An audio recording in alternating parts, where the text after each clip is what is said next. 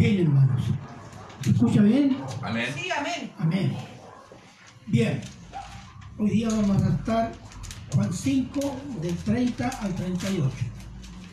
Y ahí hay un tema. ¿El tema cuál es? Testigos. Ahora, usted sabe que en todo proceso judicial, la clave para ganar un juicio, ¿cuáles son? Las pruebas y los Los testigos. Usted tiene malos testigos, usted ha perdido el juicio. Si no tiene prueba, está condenado. En la ley judía, solo con dos o más testigos se podía condenar a un acusado. De igual, de igual modo, las pruebas de los testigos son decisivos para confirmar o desechar algún evento de la historia o alguna persona o un personaje controvertido del pasado o del presente. Testigos, pruebas. Hoy día que hay mucha, mucha palabrota girando, sobre todo en, Facebook, hablando mal de las personas sin ninguna prueba. Dicen este así, esto acá. Pero la gente vomita su, su alma negra que tiene. Ahora, el Nuevo Testamento de la Biblia, y podríamos decir toda la Biblia, es un relato testimonial de testigos presenciales, en este caso del Nuevo Testamento del ministerio del Señor Jesús, sobre todo los cuatro evangelios. Testigos fieles, guiados por el Espíritu Santo, cuyo testimonio de Cristo no ha sido derrumbado hasta hoy, ni lo será nunca, por los eruditos inspirados por demonios. No, no van a triunfar. El Señor Jesús presenta tres testimonios que aseguran que Él es igual al Padre. Ese es el tema. Tres testimonios que el Señor Jesús es igual al Padre. Estamos de Juan 5, 30 al 38 y vamos a orar. Padre bueno, eterno y misericordioso Señor, bendiga Señor esta exposición de su palabra, Señor. Bendiga nuestros corazones, Señor. Que el Espíritu Santo nos enseñe a amarla, obedecerla, entenderla y profundizarla para nuestras vidas, Señor. En este conocimiento que vamos a tener de nuestro amado Señor Jesucristo. Gracias, Padre, por esta bendición y se lo agradecemos en Cristo Jesús. Amén. Y comenzamos, versículos 30 al 32. Dice, no puedo yo hacer nada por mí mismo. Según oigo, así juzgo. Y mi juicio es justo porque no busco mi voluntad, sino la voluntad del que me envió, la del Padre. 31. Si yo doy testimonio acerca de mí mismo, mi testimonio no es verdadero. 32. Otro es el que da testimonio acerca de mí y sé que el testimonio que da de mí es verdadero. Entonces, fíjese, testimonios verdaderos. Vamos a ver. En el versículo 30 comienza el Señor diciendo, no puedo yo hacer nada por mí mismo. Esto ya lo dijo ya la vez anterior. ¿Se acuerdan? Se lo voy a leer yo. 5.19. Respondió Jesús y les dijo, de cierto, de cierto digo, no puede el Hijo hacer nada por sí mismo, sino lo que ve hacer al Padre, porque todo lo que el Padre hace, también lo hace el Hijo igualmente. Todo lo que hace el Padre, ¿qué hace el Padre? Crea todas las cosas. Entonces el Hijo también lo hace. ¿Qué más hace el Padre? ¿Mm? Salva a su pueblo. Entonces Cristo también salva a su pueblo. Hace juicio. Cristo hace juicio. ¿Qué más? Hace milagros. Cristo hace milagros, igual al Padre. Resucita muertos. Cristo resucita muertos. Es igual al Padre. Y sustenta su creación con el poder de su palabra. Eso hace Dios, también lo hace Cristo. Porque Cristo es Dios. Y eso es lo que dijo. Pero fíjese que ahora declara en el versículo 30, en antes habló de que no podía hacer nada, porque va de un acuerdo con el Padre. Acá dice, yo no puedo hacer nada por mí mismo, según oigo, así juzgo. Eso es diferente ahora. Según oigo. ¿Y qué oye el Hijo?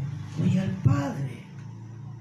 Las palabras del Padre. Y las palabras del Padre, con esas palabras yo juzgo. Por lo tanto, el juicio de Cristo es el juicio de Dios. Y si es el juicio de Dios lo que dice Cristo, entonces es justo.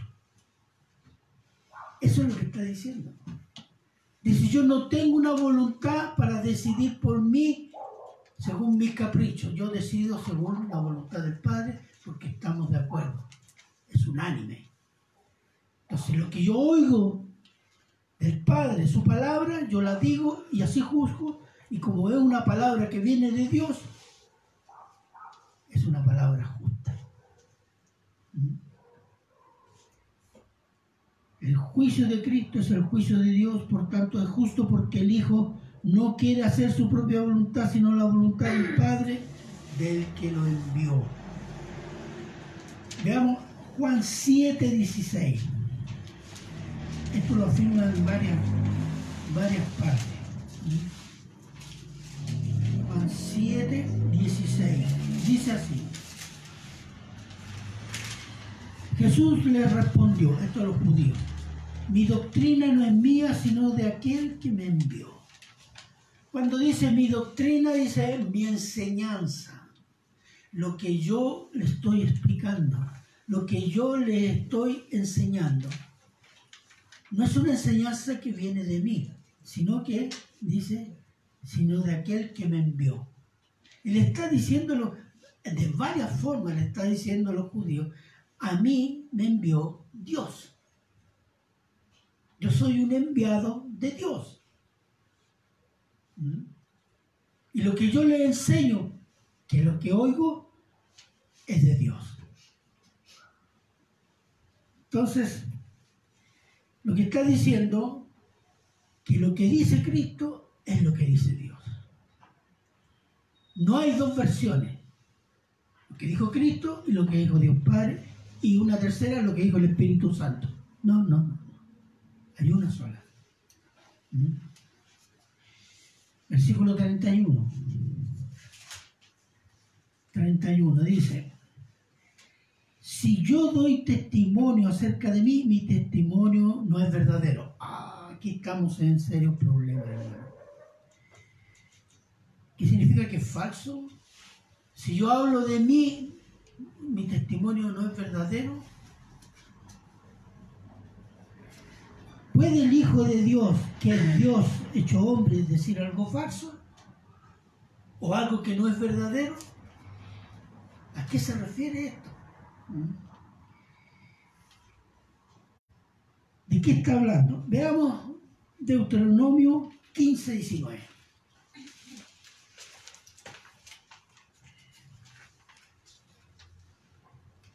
Deuteronomio 15, 19.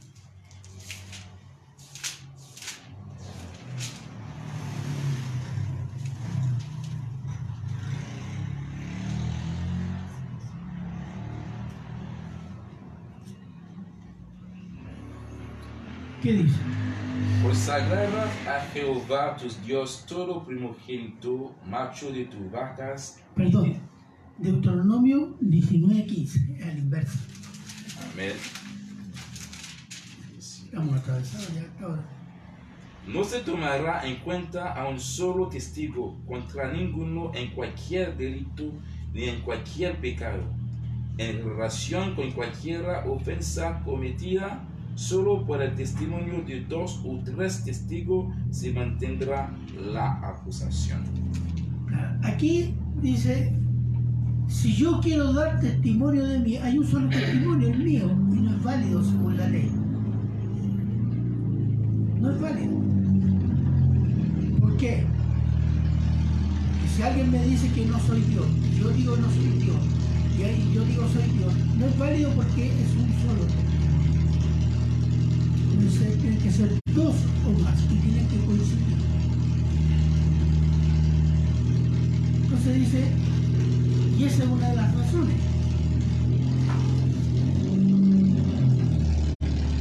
No es válido, no es tomado en cuenta su testimonio, no es legal.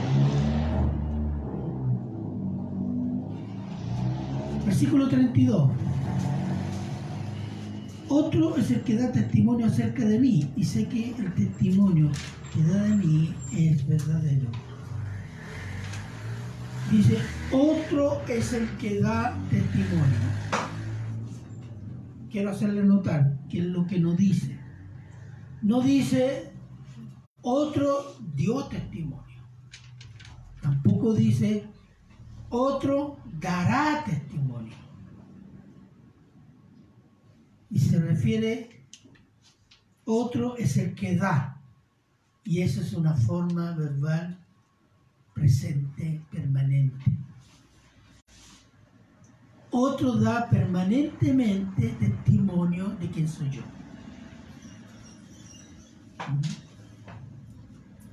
Y el Señor asegura, y ese que da testimonio de mí es verdadero, es válido y es legal. Y aquí comienza, versículos 33 al 35 el testimonio de Juan el Bautista. 33.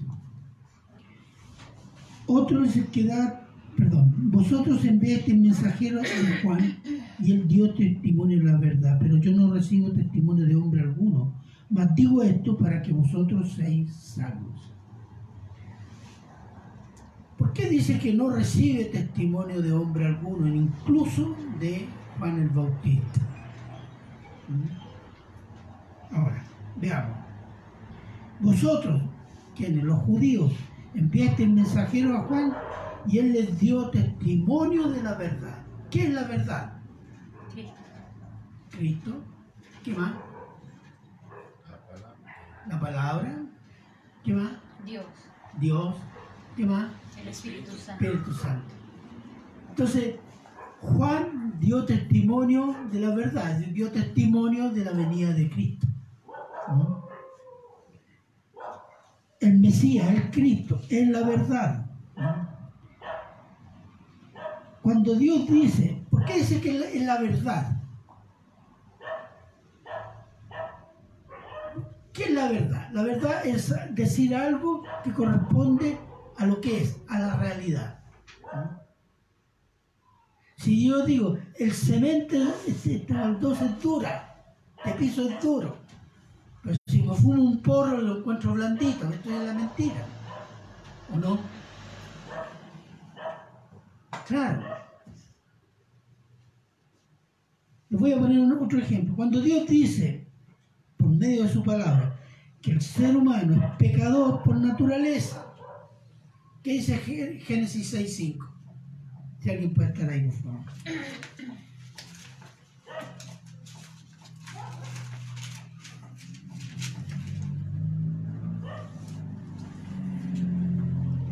Amén. Y vio Jehová que la maldad de los hombres era mucha en la tierra, y que todo designio de los pensamientos del corazón de ellos era de continuo solamente el mal. Todo lo que proyectaban en su mente los hombres dice, era de continuo qué cosa? El mal. ¿Mm? Todo fuera de la voluntad, el carácter de Dios. Y en Romanos 3, 10 al 12 dice, como está escrito, no hay justo ni aun uno, no hay quien entienda, no hay quien busque a Dios. Todos se desviaron a una, se hicieron inútiles. No hay quien lo bueno. No hay ni siquiera uno.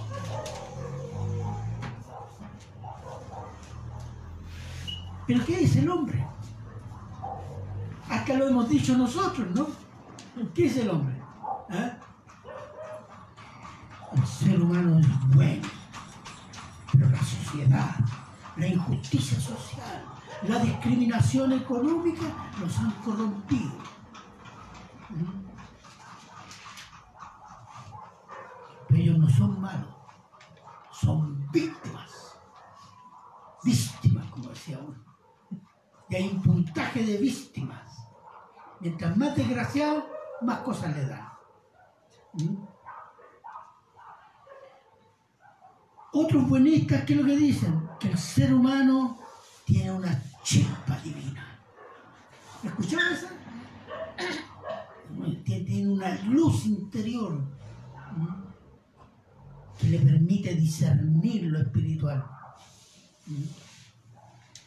Y casi, casi, pero casi, el hombre puede cooperar con su salvación, darle una manito a Dios, poquito para ayudarlo, para que lo salve. Esa es una blasfemia, pero de aquellas grandes, grandes. Pero es la doctrina católica. Y es como piensan en el corazón muchos evangélicos.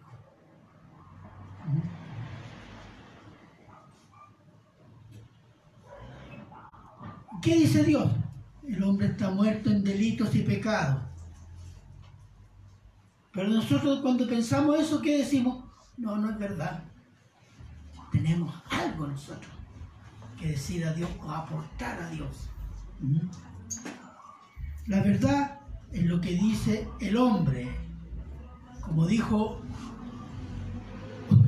un hijo del demonio hace poco en YouTube, somos todos hijos de Dios.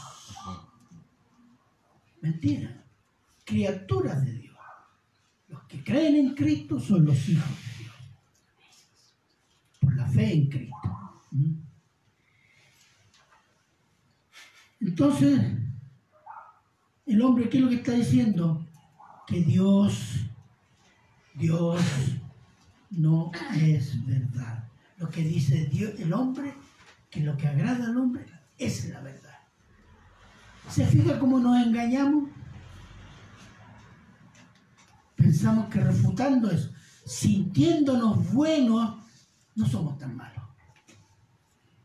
Pero esa misma negación de Dios confirma lo que dice Dios. Que estamos muertos en delitos y pecados. ¿Por qué? Porque nos estamos rebelando contra Dios. Entonces, cuando dice, yo no acepto, versículo 34, testimonio de hombre alguno, hay una razón. Versículo 34.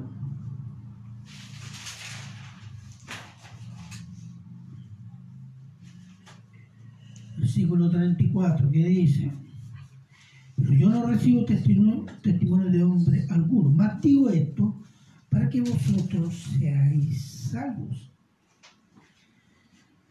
¿De qué está hablando? ¿Cuál es el testimonio que el Señor no acepta de los hombres? Que los hombres testimonian que el Señor es Dios y el Mesías Salvador. Porque los hombres cambian de opinión y de credo. Un día creen una cosa, fervientes.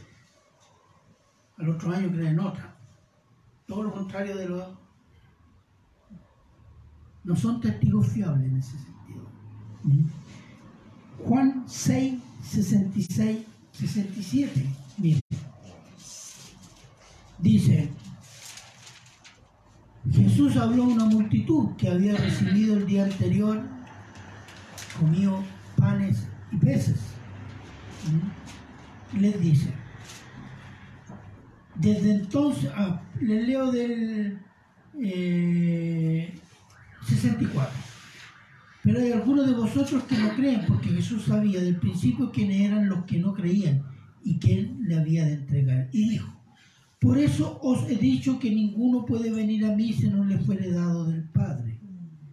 Nadie puede ir a Cristo, creer en Cristo, amar a Cristo, si el Padre no lo lleva a Cristo. Y después dice, desde entonces muchos de sus discípulos volvieron atrás y yo no, ya no andaban con él. Ah, no, no me gusta. No, eso es duro. No, yo no estoy para eso. Si yo estoy buscando consuelo, que me vengan así que soy pecador. no. Chao. Pero eso es. Y el 67, dijo entonces Jesús a los dos, ¿queréis acaso oíros también vosotros? Eran los doce fieles. Y los trató, pero ¿también quieren irse ustedes? ¿Ah? No, nosotros. Ahí demostraron que eran creyentes de verdad. Entonces, otro ejemplo, la multitud que clamó al Señor como el Mesías cuando entró a Jerusalén, es la misma multitud que siete días después gritaba a Poncio Pilato, crucifícalo. Entonces, ¿por qué dice no puedo confiar en testimonio de hombre? Porque los hombres son variables. ¿Mm? Y le voy a poner otro ejemplo para terminar este punto. ¿El testimonio de Juan el Bautista entonces no es válido? Sí, es válido. ¿Por qué? Porque Juan tiene el ministerio de presentar el Mesías a Israel.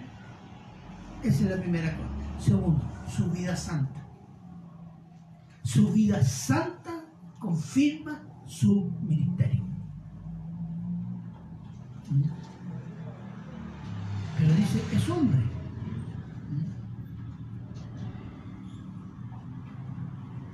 Después dice, mas digo esto para que vosotros seáis salvos. ¿Por qué dice eso?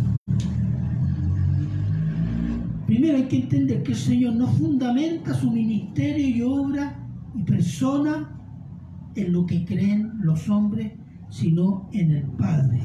Y Él dará testimonio seguro y firme de quién es el Hijo y la obra del Hijo. Le voy a poner un ejemplo es como decir que los apóstoles no eran de Dios porque los mataron. Claro. Todos murieron asesinados, menos Juan. Tal vez era el único apóstol verdadero. los mataron. Pero también mataron a Cristo. También mataron a Juan el Bautista. Entonces el criterio de los hombres, ¿cuál es? como los mataron, entonces no era de Dios. Es el criterio humano. La Biblia nos revela cuál es el criterio de Dios. Es como decir, un profeta, o perdón, mejor dicho, un pastor, un predicador, si nadie lo va a escuchar, no, este no es de Dios. O lo escuchan cuatro gatos. Aquí hay más, por si acaso. No, no es de Dios, no, sí, imposible. Bueno, en la antigüedad, en el Antiguo Testamento, hubo profetas que predicaron 50 años y nadie se les convirtió. Entonces, ¿no son profetas de Dios? Sí, lo eran. Dejaron su testimonio para la posteridad y para esa generación, que ante el juicio de Dios, Dios les va a decir, ustedes tuvieron profetas.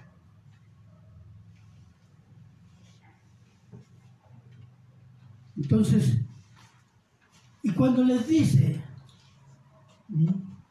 les dice en el mismo versículo, más digo esto para que vosotros seáis salvos, está diciendo que lo que dijo Juan sobre Cristo no es para confirmar el testimonio o la obra de Cristo, sino para que ustedes crean y sean salvos.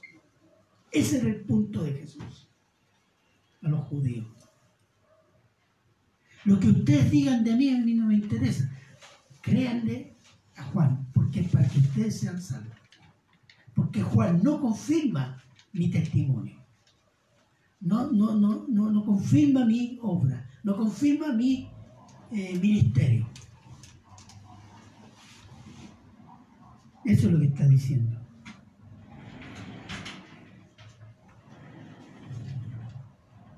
Versículo 35. Él era antorcha que ardía y alumbraba y vosotros quisiste regocijaros por un tiempo en su luz. ¿Qué significa? Él, que en Juan el Bautista, era antorcha que ardía por Dios. ¿Por qué? Porque tenía pasión. Estaba ardiendo por Dios, dedicado a la predicación de la venida del Mesías. Y daba, y daba luz, iluminaba. Hacía entender a la gente el tiempo que se estaba acercando. El tiempo que venía. Viene el Mesías. El reino está aquí. Arrepiéntanse. Entiendan. Crean. ¿Mm? Y vosotros los judíos se gozaron un tiempo en su luz. Claro, se gozaron. Dijeron, ¿por qué? Porque la gran mayoría de los judíos pensó que podía ser o el Elías o el Mesías. Fíjense, Juan 1, 19. Juan 1, 19. Dice, este es el testimonio de Juan cuando los judíos enviaron de Jerusalén sacerdotes y levitas para que le preguntasen, ¿tú quién eres? Mire, Juan apareció predicando en el desierto de Judá, cercano al mar muerto, un lugar inhóspito, y cercano también al río Jordán. Y en este lugar Juan atrajo a grandes multitudes. Tanto así que los sacerdotes, levitas y escribas de Jerusalén enviaron una delegación a investigar quién era este predicador, si era el Mesías o era Elías, o era el Elías. Porque multitudes de todo Israel peregrinaban hacia donde estaba Juan y se bautizaban. Hacían filas para entrar al río Jordán y ser bautizados por Juan el Bautizador. ¿Y cuál era? Porque abrió una esperanza. Dije, aquí está, es que nos va a liberar. De que en la promesa va a liberar de los romanos. Está aquí con los romanos. Pero ese mismo pueblo, al poco tiempo después, meses después, un año, un año y medio después, poco hizo y menos dijo cuando Herodes mandó a matar a Juan. Se acabaron las esperanzas. Muchos, por no decir la mayoría, se fue detrás de Jesús. Versículo 36. Yo tengo mayor testimonio que el de Juan porque las obras que el Padre me dio para que cumpliese las mismas obras que yo hago dan testimonio de mí que el Padre me ha enviado. Y aquí hay, ¿cuáles son las obras? Acuérdense que en ese momento el Señor Jesús no ha resucitado, no ha muerto ni ha resucitado. Está presentándose como el rey prometido a Israel. Y sus obras, su carta de presentación son los milagros. Las obras, las obras que yo hago dan testimonio de mí que el Padre me ha enviado. ¿Cuáles obras? Los milagros. El Señor Jesús sanó a un leproso. Marcos 1, 40, 42. Ya, rápido. Marcos 1, 40, 42.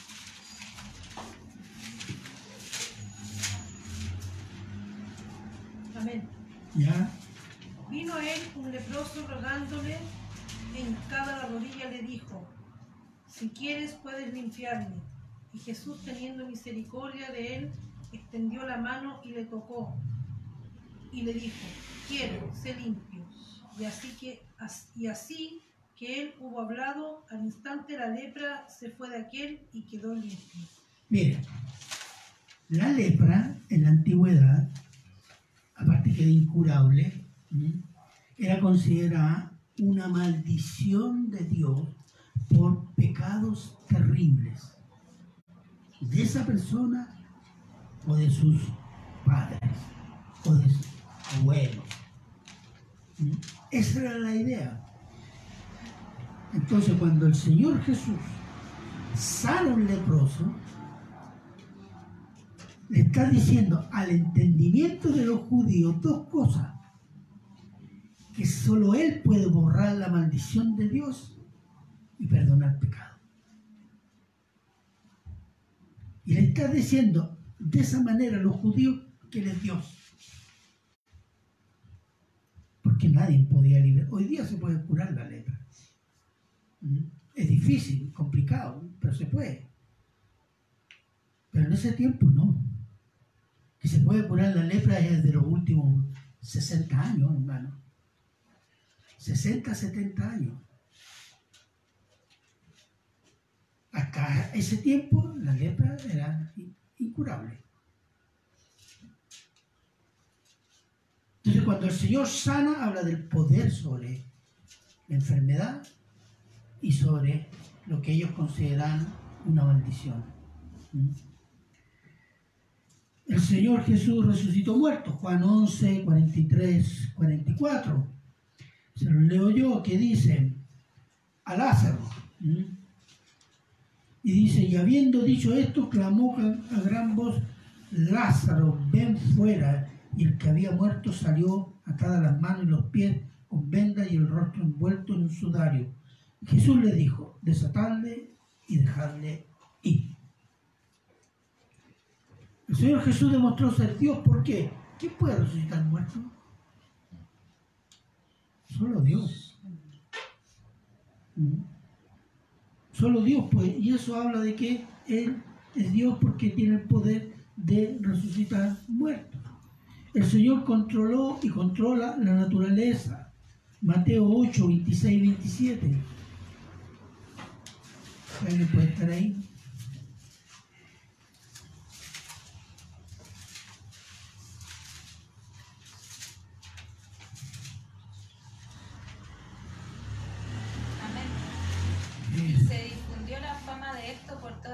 Tierra. Pasando Jesús de allí, le siguieron dos ciegos dando voces y diciendo, Ten misericordia de nosotros, hijo de David. Mateo 8, 26, 27. Mm. Ah, leí el 9. Ya. 26, 27. Sí. Ahí. Él les dijo, ¿por qué teméis, hombre de poca fe? Entonces levantándose reprendió los vientos y el mar y se hizo grande bonanza. Y los hombres se maravillaron diciendo, ¿qué hombre es este que aún los vientos y el mar le obedecen? ¿Quién puede hacer eso? Solo Dios.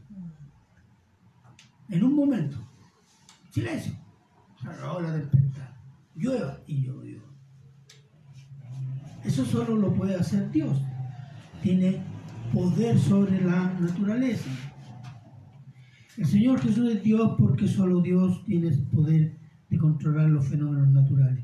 El Señor Jesús creó alimento para cinco mil hombres con cinco panes y dos pececillos. Juan 6, del 9 al 13. Mm, Se lo leo yo. Dice, aquí está un muchacho que tiene cinco panes de cebada y dos pececillos. Mas, ¿qué es esto para tantos? Entonces Jesús le dijo, haced recostar a la gente. Y había mucha hierba en aquel lugar y se recostaron como el número de cinco mil varones. Y tomó Jesús aquellos panes y habiendo dado gracias los repartió entre los discípulos y los discípulos entre los que estaban recostados, asimismo los peces, cuanto querían. Y cuando se hubieron saciado, dijo a sus discípulos recoger los pedazos que sobraron para que no se pierda nada. Recogieron pues y llenaron doce cestas de pedazos de los cinco panes de cebada sobraron a los que habían comido. Cinco pancitos y dos pececillos, porque habla de pescaditos así, ah, no habla de pescado ah, reina, no, de esos chiquititos. ¿Y comieron cuánto? Cinco mil hombres. Los hombres comen, ¿no? Y más encima sobró. se llevaron para casa. Ese poder lo tiene solo Dios. No lo tiene ningún hombre, y ningún hombre ha podido hacer eso.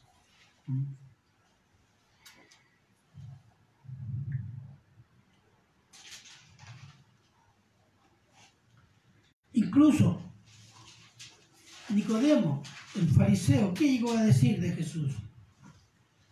Oh, sabemos que tú estás con Dios porque quien, Dios está con él puede hacer solo esas señales, pero no dijo que era Dios. Pero entendió que detrás de él estaba el poder de Dios. Veamos Juan 20, 30, 31.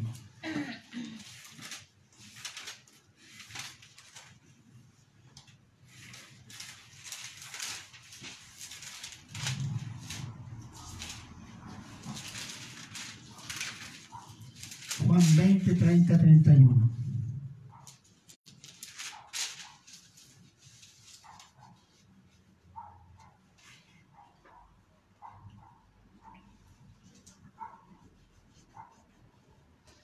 Hizo además Jesús muchas, muchas otras señales en presencia de sus discípulos, las cuales no están escritas en este libro.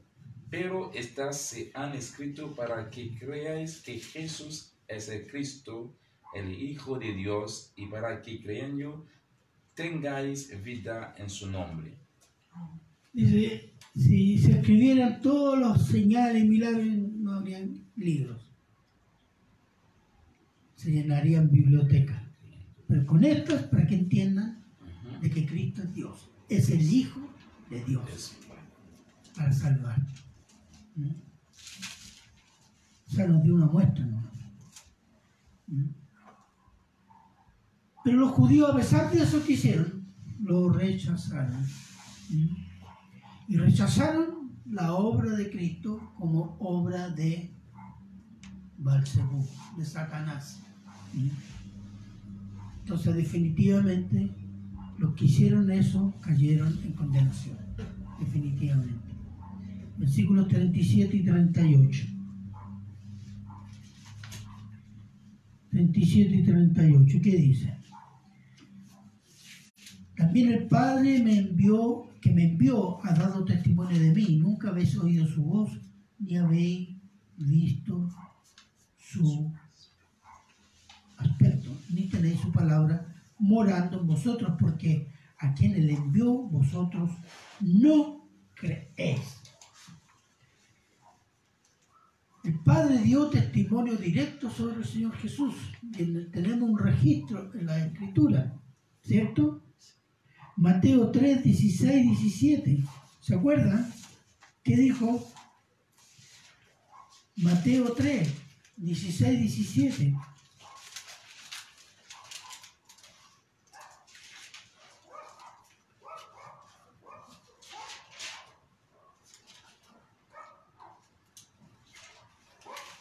Amén. Y Ya. Jesús, después que fue bautizado, subió luego del agua, y he aquí los cielos le fueron abiertos, y vio al Espíritu de Dios que descendía como paloma y venía sobre él. Y hubo una voz que decía, Este es mi Hijo amado, en quien tengo complacencia.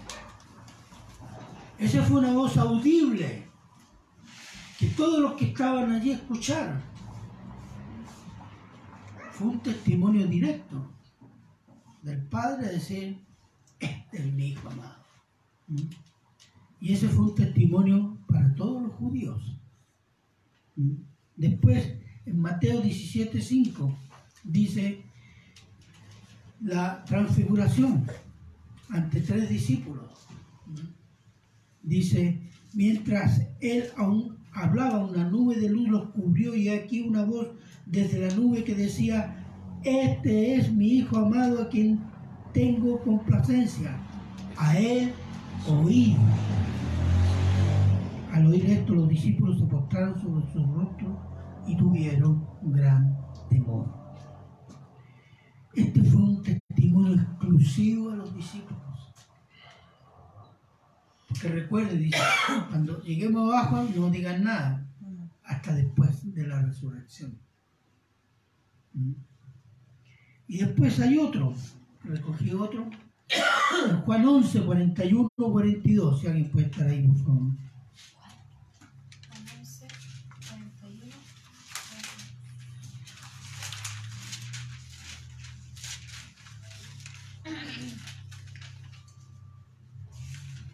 Juan 11, 41, 42. ¿Qué dice? No. Juan 11. Ay, Juan 11, estoy en Mateo. 41. Sí, Y 42. y 42. Entonces quitaron la piedra de donde había sido puesto el muerto. Y Jesús, alzando los ojos a lo alto, dijo, Padre, gracias te doy por haberme oído. Yo sabía que siempre me oyes, pero lo dije por causa de la multitud que está alrededor, para que crean que tú me has enviado. Amén. Fíjese que lo que dice, y lo dice en voz alta. Les digo esto, Señor, en voz alta, para que ellos sepan de que tú me enviaste. Porque él estaba invocando al Padre para resucitar a Lázaro.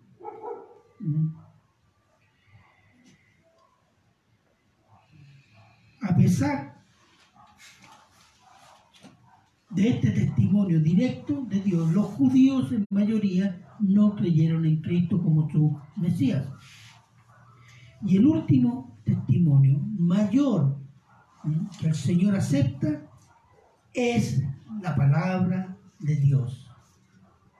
Que lo vamos a ver la próxima semana. ¿ya? Pero quiero concluir con algo que vi en YouTube. Que cuando estaba haciendo esto me acordé y dije, lo voy a utilizar para entender algunas cosas. Había un predicador islámico que fue confrontado por una mujer cristiana que le decía, Cristo es Dios hecho hombre. En cambio, el predicador islámico decía que Jesús fue un mensajero de Dios, como Abraham, como Moisés y Mahoma. ¿Mm? Y, descari- y desafiaba a la mujer a sostenerle, a mostrarle un verso de la Biblia en el cual Jesús dijera, soy Dios, adórenme. Entonces la mujer citó pasajes que están en las cartas del apóstol Pablo y del apóstol Juan, por lo cual el islámico lo rechazó, porque no eran palabras directas de Jesús. No, no, no, dijo, no, no. Jesús, muéstrame dónde Jesús dijo, yo soy Dios, y adórenme. Y yo me acordaba de todos estos versículos. Pero anoté uno. Juan 10, 30, 33.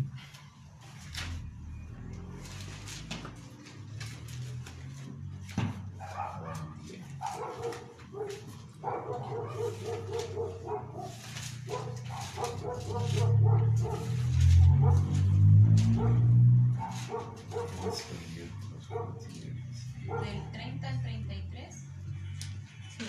Juan 10, 30, 33. ¿Lo leo? ¿Ya? Yo y el Padre uno somos. Entonces los judíos volvieron a tomar piedras para apedrearle. Jesús le respondió, muchas buenas obras os he mostrado de mi Padre. ¿Por cuál de ellas me apedreáis? Le respondieron los judíos diciendo, por buena obra no te apedreamos, sino por la blasfemia porque tú siendo hombre te haces Dios.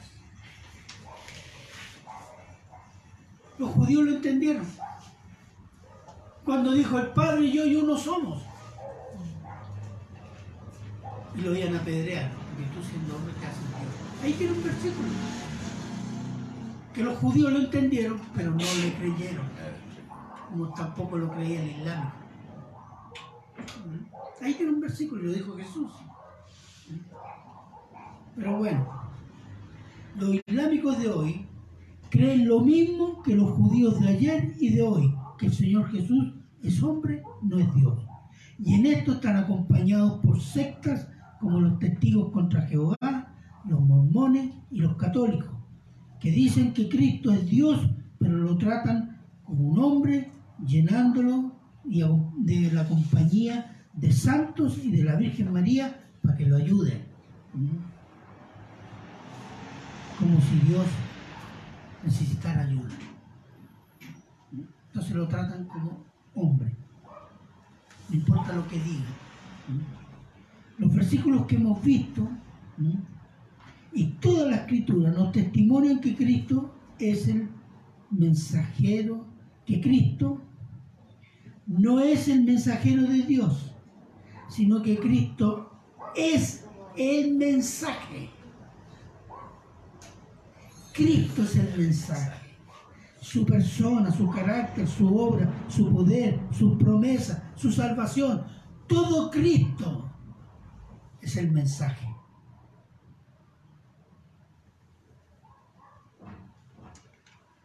Primera Corintios 1:24 dice, más para los llamados y judíos como griegos, Cristo, poder de Dios y sabiduría de Dios. ¿Para quién? Para los que creen. No dijo estoy recibiendo el mensaje de Cristo, no, estoy recibiendo. ¿A quién recibimos? A Cristo. Nadie dice, se fija, todos decimos recibimos a Cristo, no, yo recibí el mensaje de Cristo, ¿no? Aceptamos a Cristo, recibimos a Cristo en nuestras vidas. Eso es, y eso es la diferencia con el hereje y apóstata satánico del islámico que vi por YouTube. Y para que que cree ese mensaje, y ese mensaje es Cristo, vive en él por el poder del Espíritu Santo. Todos aquellos que reconocían la voz de Dios y entendieron que los milagros de Cristo son milagros que solo Dios puede hacer y no los puede hacer el diablo y sus demonios y tampoco los apóstoles de hoy llenos de ego y abundantes obras de mentira no. Son los que creyeron en Cristo y fueron salvos y tuvieron en ellos el Espíritu Santo y su palabra en ese sentido cada cristiano cada cristiano es un testigo de la persona de Cristo, de la obra de Cristo, de las promesas de Cristo, de la salvación de Cristo. ¿Por qué? No porque estamos siguiendo el consejo de Cristo, sino porque tenemos a Cristo en nosotros.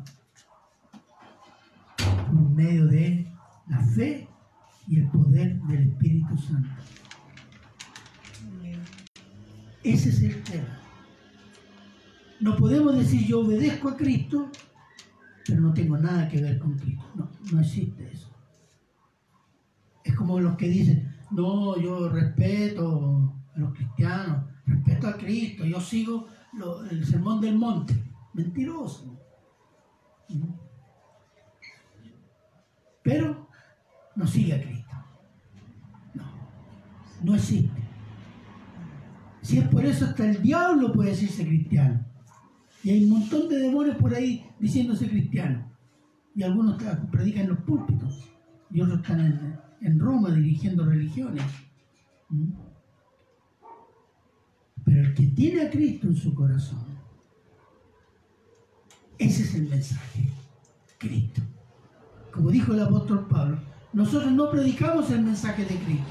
Nosotros predicamos a Cristo crucificado por nuestros pecados para salvación de vida eterna. Y segundo, crecer en el carácter de Cristo. No se trata de conocer más los mensajes de Cristo. Se trata de crecer en el carácter de Cristo. ¿Por qué? Porque el carácter de Cristo es santo y es el único carácter que agrada a Dios. Por eso somos llamados a crecer en el carácter de Cristo. Romanos 8:29. Y ahí terminamos.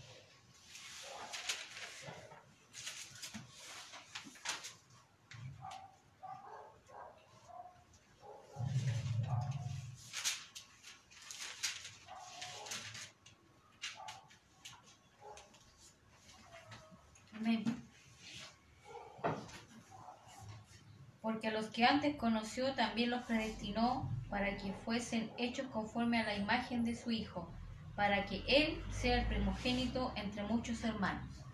Él es nuestro hermano mayor. Y es nuestro modelo al cual Dios quiere que vayamos conformando nuestro carácter. ¿Mm? Por el poder del Espíritu Santo. No solo lo que dijo el Señor, sino que debemos permitir ser transformados en el carácter de Cristo. Eso, eso es ser cristiano, hermanos. Ser cristiano no es solo venir al culto, que es un mandato.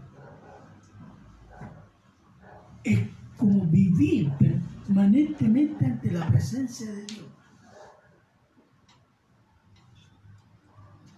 Si nosotros nos comportáramos así, yo entiendo, pediríamos perdón cada cinco minutos.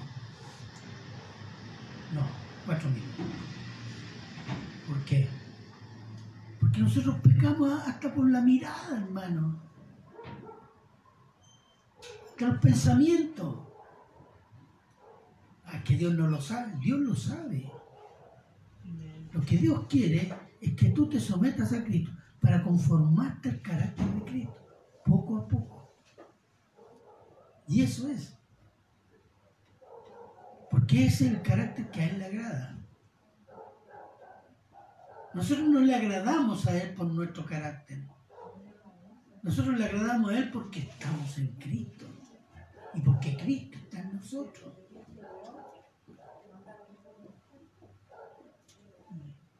Y si usted entiende que ese es el cristianismo que así debe desarrollar en Cristo, con todo lo que implica su vida cristiana, va a crecer. No digo que va a ser ah, liso, no. Porque las dificultades el Señor también nos pone para probarnos, para limpiarnos. Y tenemos muchas dificultades. Porque como dijo uno, los problemas flotan en el aire. Hasta los respiramos. Pero eso nos permite humildemente decir, Señor, necesito ayuda. Señor, guíame en esto. Piense, ¿cuántas veces hemos querido afrontar problemas sin ni siquiera pensar en el Señor? Cuando ya sabemos que somos impotentes porque no hay plata o porque es imposible, por mi edad, imposible por este, por este. Ay, Señor, hazte un milagrito, por favor. Pero como decía la canción que iniciamos, te necesito. Nosotros lo necesitamos cada día, cada momento, hermano. Y eso va a ir conformando nuestro carácter. Amén. Piénselo. Si es así su vida cristiana. Y ahí nos vamos a dar cuenta por qué tenemos algunos problemas, por qué no crecemos, por qué nos enojamos tanto con el Señor.